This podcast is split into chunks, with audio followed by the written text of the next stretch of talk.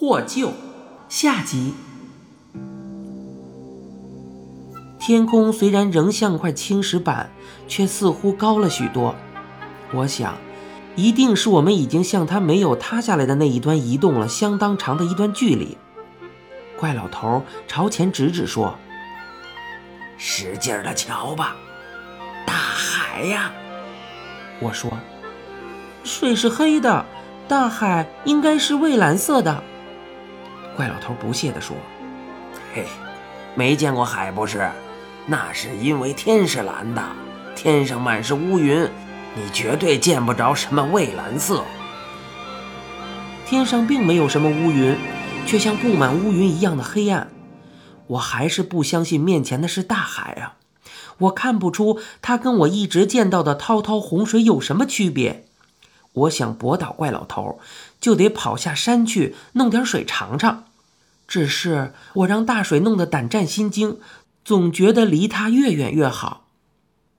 不是大海，我又看了看，忽然找到了最有力的证据。你瞧，我都看见对岸了。怪老头说：“哦，在哪儿啊？我怎么瞧不见？确实很难看见，那只是一道模模糊糊隆起的黑影。如果那真是对岸，它也离我们至少有一百公里了。”怪老头终于看见了，回应道：“哦哦哦，那不是对岸吧？是海里的一座大山。”山怎么会那么长，扁扁的？哎，扁山嘛。扁山，扁山这下不扁了，它忽然两端延长，中间隆起，这样一来，倒真有些像座馒头形的大山。我怀疑我的眼睛看花了，使劲的揉了揉。怪老头得意起来：“嘿嘿，怎么样？是山吧？”呃，它在动啊，动了。火山嘛！怪老头的话还没有说完，那座馒头形的大山已经跃出水面，和怪老头同时惊叫了一声。那个模模糊糊的轮廓很像个大乌龟呀！它跃出水面，立即无声的又落了下去，溅起的浪花如一团白雾，把它完全笼罩住了。怪老头喊道：“哟，是个大王八！”我只顾睁大眼睛使劲的看，白雾完全消失之后，再看不到那个大乌龟。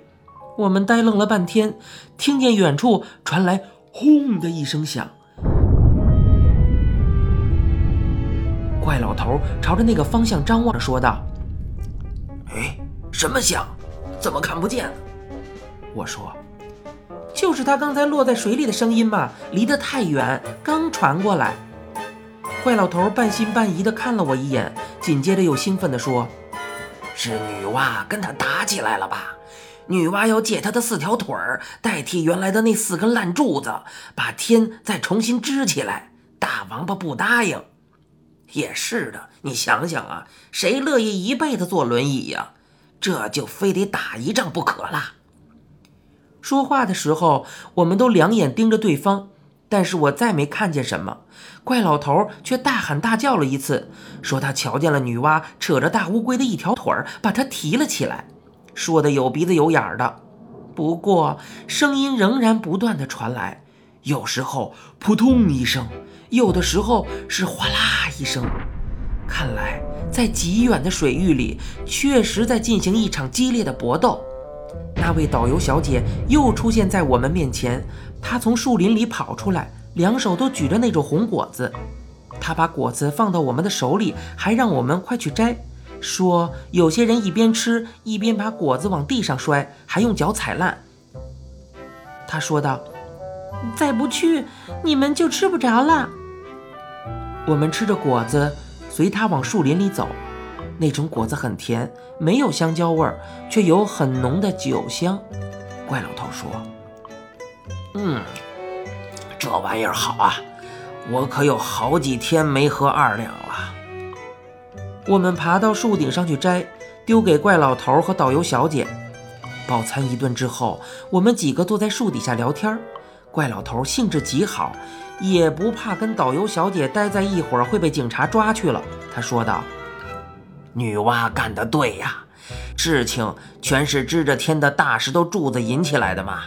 柱子一折，天自然就塌下来了。你们想想看呀，那么大、那么厚的石头片子，该有多么重啊！它这一塌下来还得了啊？地也得砸裂了，又是冒水又是喷火的，天也摔出来好几个大窟窿，哗哗的还往下漏水。只要把那个大王八的四条腿借来，把天重新架起来，剩下来的事儿啊就好办多喽。也不过是修修补补啊。听他那口气呀，好像这些事儿连他都能办似的。那个女孩子说：“真的吓死人了，先是差点烧死，后来差点淹死，再后来水里又来了怪物。”要不是妈妈赶到，我们早就进了那个大红嘴巴里去了。以后千万别再出这种事儿了。怪老头一本正经地说：“以后啊，还得来一回。”那女孩子吓得脸都白了，回应道：“啊，真的呀？那还有错吗？两条大汉争着当天帝，一个叫颛顼，一个叫共工。”当上天帝，人和神都归他管，放个屁大伙都得说香，多神气啊！这么着，两个巨神就玩了命了。你给我一拳，我踢你一脚，打得烟尘滚滚，地动山摇，打了三天三夜呢。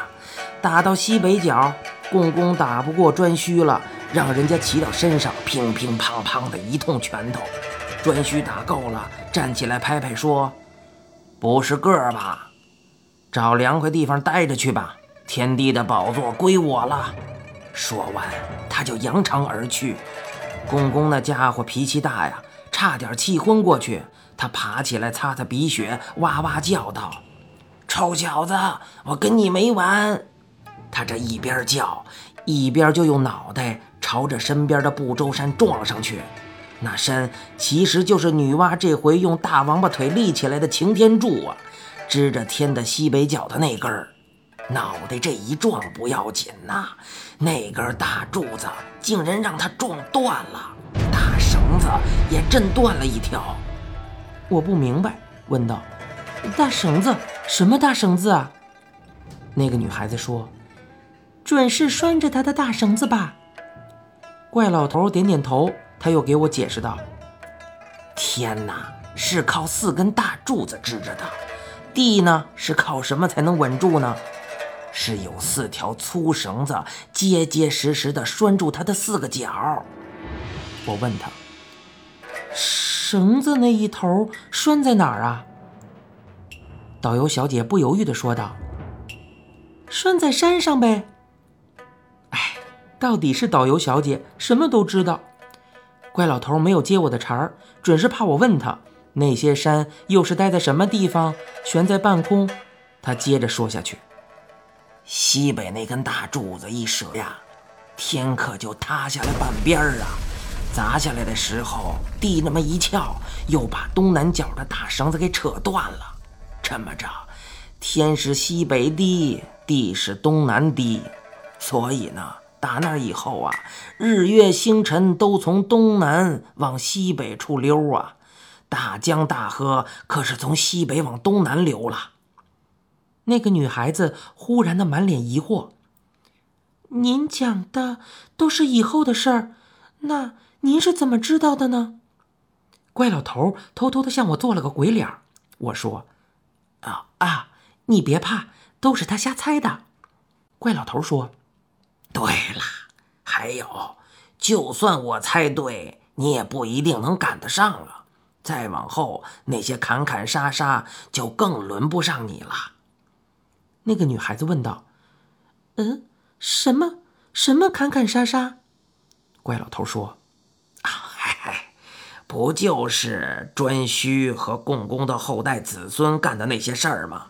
那两个小子就没带好头，后来的人呀，自然就跟着学，为争皇帝的宝座。”今儿个我杀了你，明儿个你宰了我，连兄弟姐妹、好朋友都不放过呀！黄鼠狼生出窝耗子来，一代不如一代。共工和颛顼到底是神呐，还讲点道德。这是咱们俩的事儿，碍不着别人。两位找了个没人的地方决斗去了。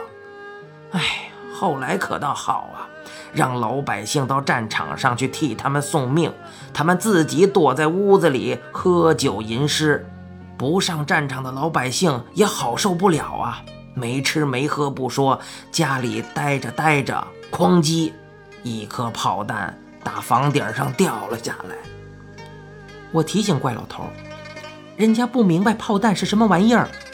那个女孩子说：“我知道，是圆的大石头吧？”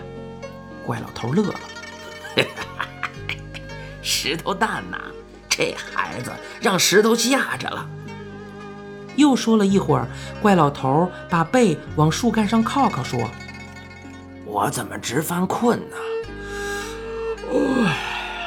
你们俩聊着吧，我打个盹儿。”没多大功夫，他就歪下头。